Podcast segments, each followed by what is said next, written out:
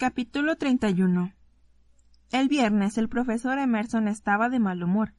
Llevaba casi una semana sin ver a Julian, y el miércoles había tenido que verla marcharse con Paul al acabar la clase, sin tan siquiera una mirada en su dirección. Tenía que mantenerse a distancia cuando lo que más deseaba en el mundo era tocarla y gritar a los cuatro vientos que era suya.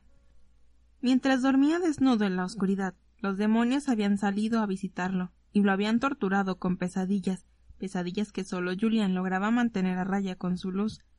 Una luz más brillante que la de cualquier estrella, una estrella de la que pronto iba a tener que prescindir. Sabía que iba a tener que confesarle sus secretos antes de viajar a Florencia. Por eso le molestaba especialmente haber pasado solo la que probablemente sería su última semana juntos. Había hecho las reservas para dos personas, pero no estaba muy seguro de que Julia finalmente lo acompañara. Por eso había contratado un seguro de cancelación. Temía el momento en que sus grandes e inocentes ojos se oscurecieran y le dijeran que no era digno de ella. Pero por mucho que lo temiera no iba a permitir que le entregara su inocencia a un demonio sin conocer todos los datos. No sería Cupido ni permitiría que ella fuera su psique. Eso sí sería auténticamente demoníaco. Por consiguiente, cuando el viernes por la noche ella fue a cenar a su casa, la recibió con frialdad. Le dio un fraternal beso en la frente y se hizo a un lado indicándole que pasara. Abandonad toda esperanza, pensó. Julia se dio cuenta enseguida de que algo iba mal, y no solo por las notas de Madame Butterfly que le llegaron desde el salón. Normalmente Gabriela recibía con un abrazo y varios besos apasionados antes de ayudarla a quitarse el abrigo, pero esta vez permanecía inmóvil, esperando a que ella hablara sin apenas mirarla. Gabriel. Julia le tocó la mejilla. ¿Pasa algo? No, mintió él, apartando la cara. ¿Te sirvo una copa? Resistiendo el impulso de insistir, le pidió una copa de vino. Esperaba que estuviera más hablador durante la cena, pero no fue así.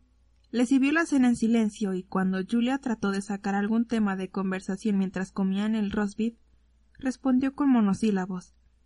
Ella le contó que había acabado todos los trabajos del semestre y que Catherine Picton le había confirmado que le daría la nota antes del 8 de diciembre, pero Gabriel se limitó a sentir, sin apartar la vista de la copa de vino, que pronto estaría vacía. Julia nunca lo había visto beber tanto. La noche que lo rescató del lobby ya estaba borracho cuando ella llegó. Esa noche era muy distinto. No estaba contento ni coqueteaba, se lo veía atormentado. Con cada nueva copa de vino que vaciaba Julia se preocupaba más. Pero cada vez que abría la boca para decirle algo, él la miraba con tanta tristeza que no se atrevía. Estaba más frío y distante por momentos y cuando le sirvió la tarta de manzana casera que había preparado la asistenta, Julia la apartó bruscamente y le exigió que hiciera callar a María Callas para que pudieran hablar. Gabriela miró sorprendido ya que la tarta y la butterfly eran la culminación de la cena de su última cena. ¿Por qué? No pasa nada, refunfuñó, acercándose al equipo de música para quitar la ópera. Gabriel, no me mientas. Es obvio que estás disgustado. Dime lo que pasa, por favor. Ver a Julián, a la inocente Julián, mirarlo con sus enormes ojos castaños y el ceño fruncido, era más de lo que podía soportar. ¿Por qué tiene que ser tan dulce y generosa? ¿Por qué tiene que ser tan compasiva? ¿Era obligatorio que tuviera un alma tan hermosa? La culpabilidad que sentía aumentó. Era una suerte que no la hubiera seducido. El corazón de Julia se curaría antes así que si hubieran tenido relaciones. Solo llevaban unas cuantas semanas juntos. Las lágrimas pronto se le secarían y podría encontrar un hombre bueno y constante, como Paul. La idea le provocó náuseas. Sin una palabra se acercó al bufet en busca de una licorera y un vaso de cristal. Se sentó y se sirvió dos dedos de whisky escocés. Se bebió la mitad de un sorbo y dejó el vaso en la mesa bruscamente. Esperó a que se aplacara el fuego que le quemaba la garganta. Confiaba en que se le contagiara algo de valor líquido del licor, pero le iba a hacer falta mucho más que eso para calmar el dolor en su corazón. Respiró hondo. Tengo que contarte algunas cosas. Cosas desagradables. Sé que cuando haya terminado te perderé. Gabriel, por favor, yo. Déjame hablar, la interrumpió él, pasándose la mano por el pelo, antes de que pierda el valor. Cerrando los ojos volvió a tomar aire. Cuando los abrió, su mirada era la de un dragón herido. Estás viendo a un asesino. Julia oyó las palabras, pero le costó procesarlas. Pensó que lo había entendido mal. Y no un asesino cualquiera. Acabé con la vida de un ser inocente. Si puedes soportar en la misma habitación que yo durante unos minutos te contaré cómo pasó. Como ella no se movió, siguió hablando. Como sabes, fui a hacer el doctorado a Oxford, al Magdalen College. Lo que no sabes es que allí conocí a una chica americana llamada Paulina. Julia inspiró bruscamente y Gabriel hizo una pausa. Cada vez que ella había tratado de sacar el tema, él le había dado largas, diciéndole que no suponía una amenaza para ellos, aunque Julia no se lo había creído. Por supuesto que era una amenaza. Paulina se lo había arrebatado en medio de una cena en octubre. Y, antes de salir corriendo, Gabriel, ojeroso y demacrado, había citado a Lady Macbeth. Julia sintió un escalofrío. Paulina todavía no había acabado la carrera. Era rubia, alta, guapa y majestuosa. Le gustaba contar que estaba emparentada con la aristocracia rusa, como una especie de Anastasia. Nos hicimos amigos y nos veíamos de vez en cuando. No había nada físico entre nosotros. Yo salía con otras chicas y ella estaba enamorada de otro hombre. Carraspeó nervioso. Al acabar el curso me trasladé a Harvard. Seguimos en contacto vía correo electrónico durante un año más o menos. Un día me dijo que la habían admitido en Harvard para hacer un curso de posgrado. Quería especializarse en Dostoyevsky. Estaba buscando un sitio para vivir y le hablé de un apartamento que se alquilaba en mi edificio. En agosto se instaló allí. Gabriel miró a Julia, que asintió para darle ánimos. Ese año fue muy duro para mí. Estaba haciendo la tesis y además era ayudante de un profesor muy exigente. Trabajaba muchas horas y apenas podía dormir. Bajó la vista y empezó a tamborilear en la mesa. Al cabo de un momento continuó. Algunos fines de semana salía con algunos compañeros. A veces nos metíamos en líos y acabábamos en peleas. Se rió sin ganas. No era un modelo de conducta, pero al menos con Simon me sirvió de algo el entrenamiento. Se echó hacia adelante la silla y apoyó los codos en las rodillas. Julia se fijó en que movía las piernas nervioso. Con cada nueva frase que decía se inquietaba más, como si se estuviera acercando al abismo en el fondo del cual había escondido su secreto. Una noche alguien me ofreció cocaína.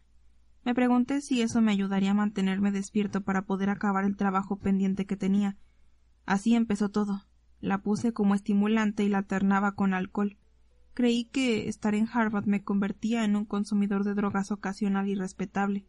Creí que sería capaz de controlarlo. Me equivoqué. Paulina venía mucho a casa. Llamaba sin importarle la hora porque sabía que siempre estaba despierto. Mientras yo escribía, ella se sentaba en el sofá o preparaba té ruso. Empezó a cocinar para mí.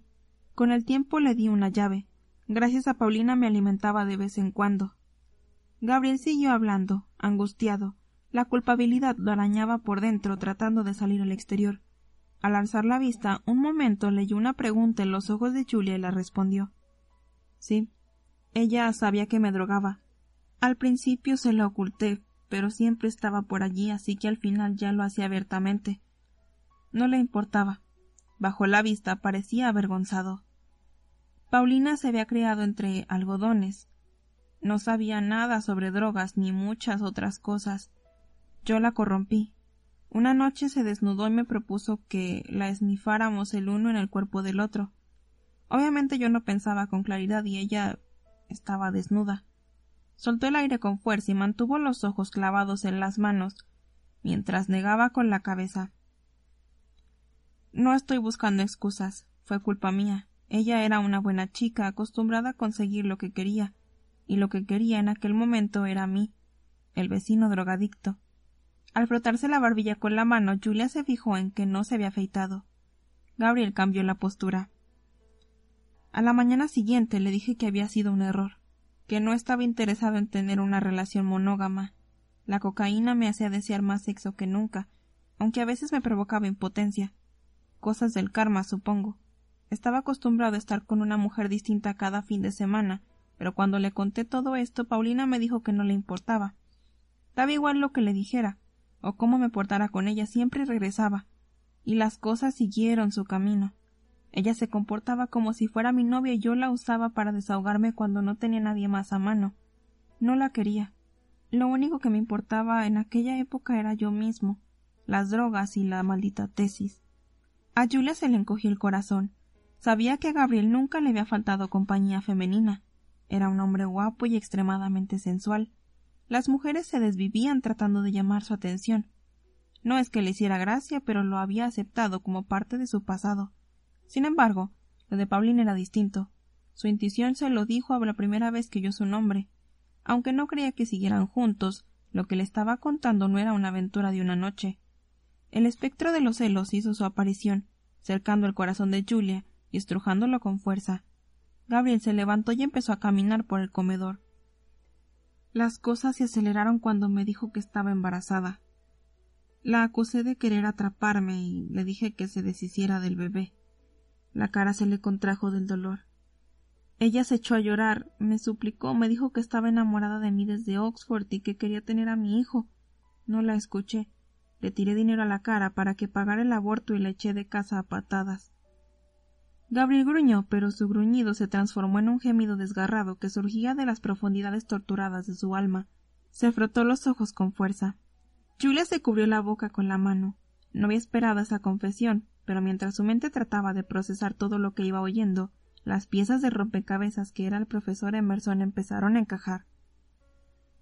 Durante un tiempo no volví a verla. Supuse que habría abortado. En aquella época estaba tan jodido que ni me molesté en averiguarlo, un par de meses más tarde entré en la cocina y me encontré una ecografía pegada en la nevera, con una nota. Gabriel, echándose hacia atrás en la silla, se sostuvo la cabeza con las manos. Había escrito Esta es tu hija, Maya. ¿A qué es preciosa? No pudo acabar la frase, porque un sollozo se lo impidió. Reconocí la línea de su cabeza, la naricita, los brazos y las piernas. Era preciosa un bebé diminuto y frágil. Mi niñita, Maya. No lo sabía. No era real. Hasta que vi la ecografía no existió realmente para mí. No podía parar de llorar. Al ver las lágrimas que le caían por las mejillas a Julia se le encogió el corazón. Con los ojos llenos de lágrimas se levantó para consolarlo, pero él se le impidió levantando la mano. Le dije a Paulina que la ayudaría con el bebé, pero no tenía dinero. Me lo había gastado todo en drogas. De hecho, en aquella época ya estaba endeudado con mi camello. Aun sabiendo todo eso, ella seguía queriéndome. Volví a instalarse en casa y se pasaba las horas leyendo en mi sofá mientras yo trataba la tesis. Dejó de tomar drogas por el bebé. Yo también lo intenté, pero no lo conseguí. Levantó la cabeza. ¿Quieres oír el resto o ya has tenido bastante? ¿Quieres irte ya? Julia no tuvo que pensarlo. Se levantó y lo abrazó. Por supuesto que quiero oír el resto. Él la abrazó con fuerza durante un instante, pero luego la apartó y se secó las lágrimas. Ella permaneció a su lado incómoda mientras Gabriel continuaba su confesión. Los padres de Paulina vivían en Minnesota. No eran ricos, pero de vez en cuando le enviaban dinero. Grace también me mandaba dinero cuando se lo pedía. Como podíamos, íbamos saliendo adelante, o al menos íbamos retrasando lo inevitable, pero yo casi todo me lo gastaba en droga. Se echó a reír amargamente. ¿Qué clase de hombre le quita el dinero a una mujer embarazada y se lo gasta en cocaína? Una noche de septiembre salí de marcha. Estuve fuera un par de días y cuando volví me desplomé en el sofá. Ni siquiera llegué al dormitorio. Cuando me desperté con una resaca espantosa vi sangre en el suelo. Se cubrió los ojos con las manos, como si tratara de borrar esas imágenes de su mente. Julia contuvo el aliento, a la espera de la siguiente revelación. Siguiendo el rastro llegué hasta Paulina, que estaba en medio de un charco de sangre en el suelo del lavabo. Le busqué el pulso, pero no se lo encontré. Pensé que estaba muerta. Guardó silencio unos minutos. Si hubiera llegado a casa a tiempo, si hubiera llegado a verla cuando llegué a casa habría podido llamar a una ambulancia, pero no lo hice. Estaba borracho y colocado y me desplomé en el sofá sin preocuparme de nada ni de nadie. Cuando me dijeron que había perdido el bebé supe que era culpa mía. Su muerte se habría podido evitar. Era como si lo hubiera matado con mis propias manos. Levantó las manos y se las miró por delante y por detrás como si las viera por primera vez. Soy un asesino, Julián. Un adicto y un asesino. Ella abrió la boca para contradecirlo, pero Gabriel la interrumpió. Paulina pasó varias semanas en el hospital, primero con problemas físicos, luego por la depresión. Yo tuve que pedir la baja, estaba constantemente borracho o colocado y no podía trabajar. Debía miles de dólares a gente muy peligrosa y no sabía de dónde sacar el dinero. Paulina había tratado de suicidarse en el hospital y quería llevarla a una clínica psiquiátrica privada, un lugar donde la trataran bien. Cuando llamé a sus padres para pedirles ayuda me dijeron que era un desgraciado, que había llevado la deshonra a su familia, que primero me casara con ella y luego ya hablaríamos. Gabriel hizo una nueva pausa. Lo habría hecho, pero Paulina estaba demasiado alterada como para hablar de nada. Decidí buscar un lugar donde cuidaran de ella y luego suicidarme. Eso solucionaría los problemas de todos. Le dirigí una mirada fría, muerta. Ya ves, Julián. Soy uno de los condenados. Mi depravación y mi indiferencia supusieron la muerte de un bebé inocente y la destrucción de una mujer con un brillante porvenir. Habría sido preferible que me ataran una piedra al cuello y me echaran al mar. Fue un accidente, susurró ella. No fue culpa tuya. Él se echó a reír amargamente. ¿No fue culpa mía acostarme con Paulina y engendrar una hija con ella? ¿No fue culpa mía tratarla como a una puta, engancharla a las drogas y presionarla para que abortara? ¿No fue culpa mía llegar tan colocado a casa que ni me di cuenta de que estaba allí? Julia le agarró las manos y se las apretó con fuerza. Gabriel, escúchame.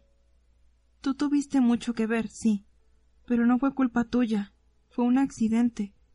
Si había mucha sangre es que algo no iba bien en el embarazo. Si no hubieras llamado a la ambulancia cuando lo hiciste, Paulina habría muerto. Tú la salvaste. Él permaneció con la cabeza baja, pero Julia le sujetó la barbilla y lo obligó a mirarla. La salvaste, Gabriel, y me acabas de decir que querías al bebé. No querías que muriera. Él se encogió, pero ella no lo soltó. No eres un asesino. Fue un trágico accidente. No lo entiendes, replicó él con apatía. Soy igual que Simon. Él te usó y yo la usé a ella. Hice algo peor que usarla. La traté como si fuera un juguete. Le di drogas cuando debería haber estado cuidándola. ¿Qué clase de demonio soy? No te pareces en nada, Simon, exclamó Julia con los dientes apretados. Él no se arrepiente de nada de lo que me hizo. Si pudiera volvería a hacer lo mismo, o algo peor. Respiró hondo y contuvo el aire, que fue expulsando poco a poco. Gabriel, has cometido errores y has hecho cosas terribles, pero te has arrepentido. Llevas años pagando por tus errores. ¿No crees que eso es importante? Ni todo el oro del mundo puede compensar la pérdida de una vida. Una vida que tú no arrebataste, replicó ella con los ojos encendidos. Él hundió la cara entre las manos. No era esa la reacción que había esperado. ¿Por qué sigue aquí? ¿Por qué no me ha abandonado todavía? Julia dio un paso atrás, sin dejar de observarlo. Las oleadas de desesperación que brotaban de Gabriel eran casi visibles. Se devanó los sesos buscando la manera de alcanzarlo, de llegar a su corazón. ¿Conoces Los Miserables de Víctor Hugo? Por supuesto, murmuró él. ¿Qué tiene que ver con todo esto? El héroe deja de pecar y hace penitencia. Cuida de una niña como si fuera su hija. Pero durante todo ese tiempo un policía no deja de perseguirlo, convencido de que no se ha reformado. ¿No preferiría ser el hombre que hace penitencia en vez del policía? Gabriel no respondió. Porque eso es lo que estás diciendo, que no puedes darte permiso para ser feliz, que no puedes darte permiso para tener hijos. Crees que has perdido el alma, Gabriel, pero ¿Qué me dices de la redención y del perdón? No los merezco. ¿Qué pecador los merece? Julia negó con la cabeza. Cuando te conté lo que me había pasado a mí, me dijiste que me perdonara y me diera permiso para ser feliz. ¿Por qué no puedes predicar con el ejemplo? Él bajó la cara. Porque tú fuiste la víctima. Yo soy el asesino. Aceptemos que sea así. ¿Cuál sería la penitencia adecuada en ese caso? ¿Cómo crees que sería justicia? Ojo por ojo, murmuró. Bien. Entiendo que ojo por ojo quiere decir que debes salvar la vida de un niño. Si eres responsable de la muerte de un bebé, la justicia reclama que devuelvas una vida. Un donativo en metálico no sirve. Debe ser una vida. Gabriel permanecía inmóvil, pero Julia sabía que la estaba escuchando. Salvaste la vida de Paulina, pero sé que no vas a darte por satisfecho con eso, así que necesitas salvar la vida de la hija de otro hombre. ¿Te ayudaría eso? No devolvería la vida a Maya, pero sería algo. Me convertiría en una persona menos mala, respondió él con los hombros hundidos y los brazos apoyados en las rodillas. El dolor que impregnaba su voz encogió el corazón de Julia, pero no le impidió continuar. Vas a tener que encontrar una niña cuya vida está en peligro y salvarla. ¿Te serviría eso de expiación? Gabriela sintió con un gruñido. Ella se dejó caer de rodillas delante de él y le cogió las manos. ¿No lo ves, Gabriel? Yo soy esa niña. Él levantó la cabeza y la miró con los ojos inundados de lágrimas como si estuviera loca. Simon me habría matado. Cuando le pegué se enfureció tanto que rompió la puerta para vengarse. Aunque hubiera llamado a la policía no habrían llegado a tiempo. Me habría matado antes de que llegaran. Pero tú me salvaste. Lo arrancaste de mi puerta y lo sacaste de la casa. Estoy viva gracias a ti. Soy la niñita de Tom, como él te dijo, y me salvaste la vida. Gabriel permaneció mudo. Se había quedado sin palabras. Una vida por una vida, ¿no? Estás convencido de que acabaste con una vida, pero ahora has salvado otra. Tienes que perdonarte. Tienes que pedirle perdón a Paulina y a Dios. Pero sobre todo tienes que perdonarte tú. No es suficiente, murmuró con sus grandes ojos tristes, todavía llenos de lágrimas. Es verdad que eso no te devolverá a tu hija, pero piensa en el regalo que le has hecho a Tom. Le has devuelto a su única hija. Convierte tu deuda en penitencia. No eres un demonio, eres un ángel.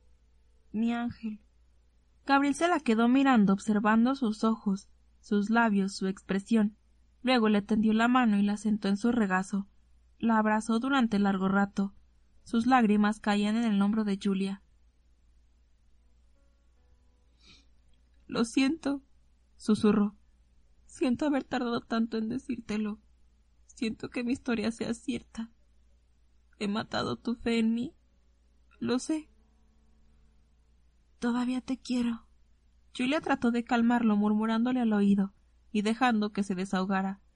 Cuando dejó de llorar, le desabrochó los botones de la camisa rápidamente antes de que pudiera preguntarle qué estaba haciendo. Abriéndosela le acarició el tatuaje con los dedos. Luego, muy lentamente acercó los labios a la boca del dragón y lo besó. Cuando se echó hacia atrás, Gabriel estaba mirando asombrado. Luego se quitó el pañuelo que le cubría el mordisco y levantándole la mano, se la colocó sobre la marca, que se había curado un poco, pero no del todo. Los dos tenemos cicatrices, y tal vez tengas razón, tal vez nunca desaparezcan, pero soy tu expiación, Gabriel. Mi vida es tu regalo a un padre que podría haber perdido a su única hija para siempre. Gracias. Soy un hipócrita, se lamentó él con voz ronca. Le dije a Tom que era un padre terrible. ¿Y yo? ¿Qué clase de padre soy? Uno joven e inexperto que no debería haber tomado drogas, pero que quería a Maya. Me lo has dicho. Sin dejar de abrazarla, Gabriel se estremeció. Nada de lo que pueda decirte la devolverá, pero creo sinceramente que tu hija está en el paraíso con los bienaventurados y con Grace. Julia le secó las lágrimas, y estoy segura de que ambas querrían que encontraras el amor y el perdón. Creo que rezan por tu redención, y que no creen que seas malo. ¿Cómo puedes estar tan segura? susurró él. Lo aprendí de ti. El canto 32 del paraíso de Dante describe el lugar especial que Dios reserva a los niños. De los que son como ellos es el reino de los cielos. Y en el paraíso solo hay amor y perdón, no hay odio ni maldad, solo paz. Gabriel la trajo hacia sí, y permanecieron así abrazados largo rato. Julia nunca se habría imaginado que ese fuera su secreto. Aunque le dolía verlo tan triste y melancólico, su sufrimiento era real, y no podían obviarlo. Ella nunca había amado a un niño que hubiera muerto, No podía hacerse una idea exacta de su dolor, pero igualmente se sentía llena de compasión hacia él. Tenía una gran necesidad de ayudarlo a reconocer su valía, ayudarlo a aceptar que era un ser digno de ser amado, a pesar de los pecados que hubiera cometido en el pasado. Sentado en su regazo, con la blusa aún húmeda por sus lágrimas, Gabriel Emerson se le presentó con mucha más claridad.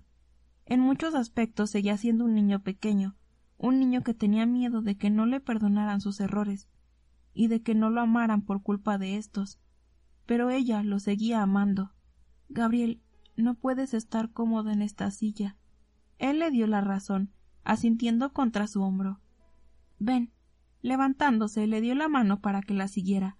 Lo condujo hasta el sofá y lo animó a sentarse, mientras ella encendía la chimenea a gas. Gabriel se quitó los zapatos y Julia le dijo que se tumbara, apoyándole la cabeza en su regazo. Tras acariciarle las cejas con un dedo le pasó los dedos por el pelo hasta que él cerró los ojos. ¿Dónde está Paulina ahora? En Boston. Cuando cobré la herencia abrí un fondo de inversión a su nombre y le compré un piso. Ha estado en un centro de rehabilitación un par de veces, pero básicamente está bien cuidada. Volvió a Harvard hace un par de años, aunque se lo está tomando con calma. ¿Qué pasó la noche que llamó mientras cenábamos? Gabriela miró confuso hasta que recordó la noche en cuestión. Me había olvidado de que oíste esa conversación. Había bebido y tuvo un accidente de coche. Estaba histérica y pensé que iba a tener que coger un avión hasta allí. Solo me llama cuando se mete líos o cuando quiere algo. ¿Y qué pasó? Hice la maleta, pero antes de salir hacia el aeropuerto llamé a mi abogado en Boston. Fui a verla al hospital y me dijo que no estaba tan grave como me había hecho creer pero un par de días más tarde la acusaron de conducción temeraria y tuve que contratar a un abogado especialista para que la defendiera. Últimamente ha estado bastante tranquila, pero de vez en cuando tiene algunas crisis. Tal vez fue el brillo de las llamas o la tensión de haberle revelado su secreto más oscuro, pero en ese momento Gabriel le pareció viejo y cansado para tener solo treinta y pocos años. ¿La amas? Él negó con la cabeza. Siento algo por ella, pero no lo definiría como amor. Por mucho que me avergüence admitirlo, su presencia y su contacto nunca me resultaron familiares, pero no pude abandonarla, y menos aún cuando su familia le dio la espalda. Yo fui el causante de sus problemas. Por mi culpa tal vez no pueda volver a tener hijos. Gabriel se estremeció. ¿Por eso decidiste no tenerlos tú? Ojo por ojo, ¿recuerdas? Cuando me lo confesó entre lágrimas tomé la decisión. Me costó encontrar a un médico que accediera a hacer la operación. Todos me decían que era muy joven y que cambiaría de idea, pero finalmente encontré a uno. Curiosamente en aquel momento fue un consuelo. Levantando el brazo, Gabriel le acarició la mejilla. Le hablé a Paulina de ti. Siempre ha sido una mujer celosa, pero sabe que no puedo darle lo que quiere. Nuestra relación es complicada. Siempre formará parte de mi vida, Julián quiero que te quede claro, siempre y cuando sigamos. Ella lo besó en los labios. Por supuesto que seguiremos juntos. La ayudas cuando tiene problemas es lo correcto. Me parece muy noble de tu parte. Créeme, Julián, yo no me definiría como una persona noble. ¿Me. ¿Me puedes contar lo del tatuaje? Él se sentó en el sofá y acabó de quitarse la camisa que tiró sobre la alfombra persa. Volviendo a apoyar la cabeza en el regazo de Julia, la miró a los ojos, los suyos llenos de preocupación y resignados. Me lo hice en Boston, cuando salí de rehabilitación. Julia volvió a besar el dragón con delicadeza. Gabriel inspiró hondo al notar el contacto de sus labios contra la piel desnuda. Ella le acarició el pelo para que se relajara. ¿Qué representa el dragón? Soy yo, o las drogas, las dos cosas.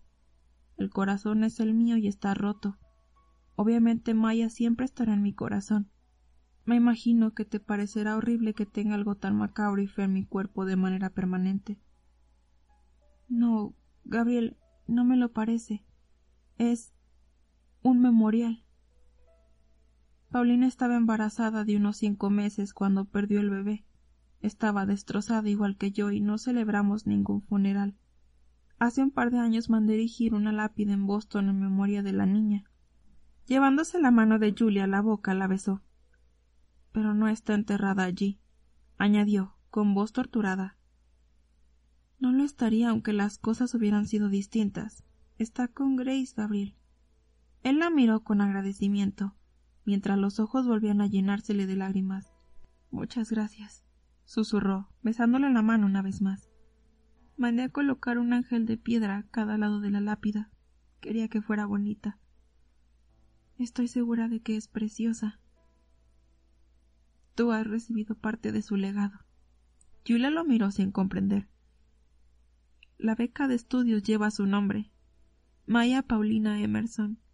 Julia se secó una lágrima. Siento haber tratado de devolverla.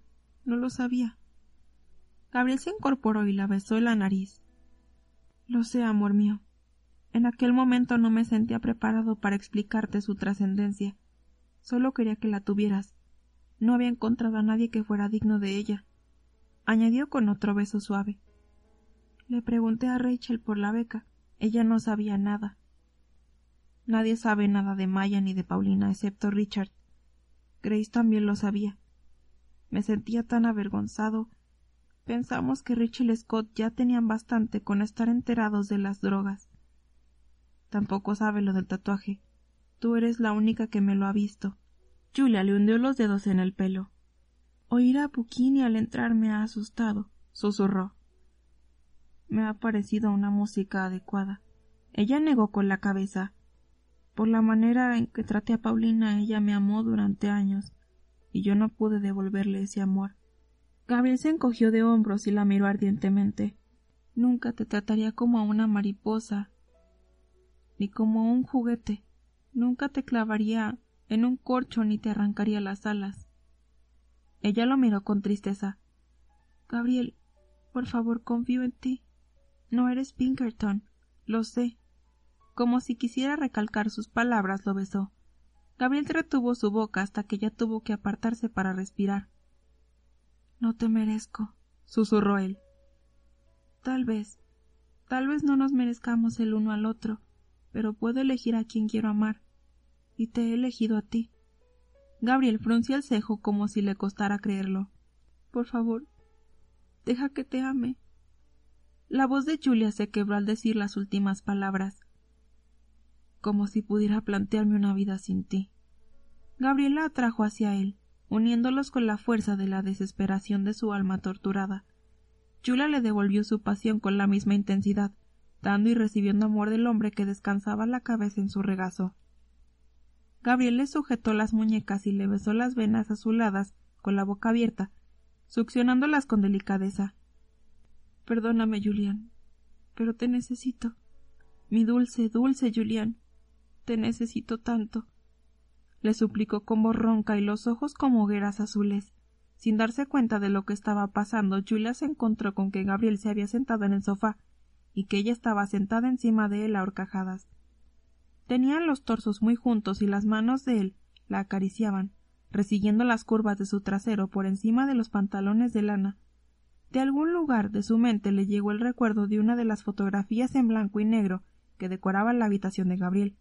En ese instante reconoció la belleza de la pasión que retrataban, desde la óptica no del espectador, sino de los protagonistas. Lo que sentía era la fuerza del deseo, de la necesidad, de la desesperación y de un amor incondicional y muy profundo, que se había liberado al contarse sus secretos más ocultos y oscuros. Gabriel sintió el amor de Julia en sus besos, en sus abrazos, en cómo le acariciaba la nuca, la superficie del tatuaje, y le besaba el pecho con la boca abierta. Sabía que se lo daría todo, haría cualquier cosa para librarlo del dolor, incluso ofrecerle su cuerpo. El sacrificio de Isaac. Con dedos temblorosos ella se desabrochó los botones de la blusa y la dejó caer por los brazos. El grito ahogado de Gabriel fue un eco del sonido de la seda deslizándose al suelo. Julia era su redención.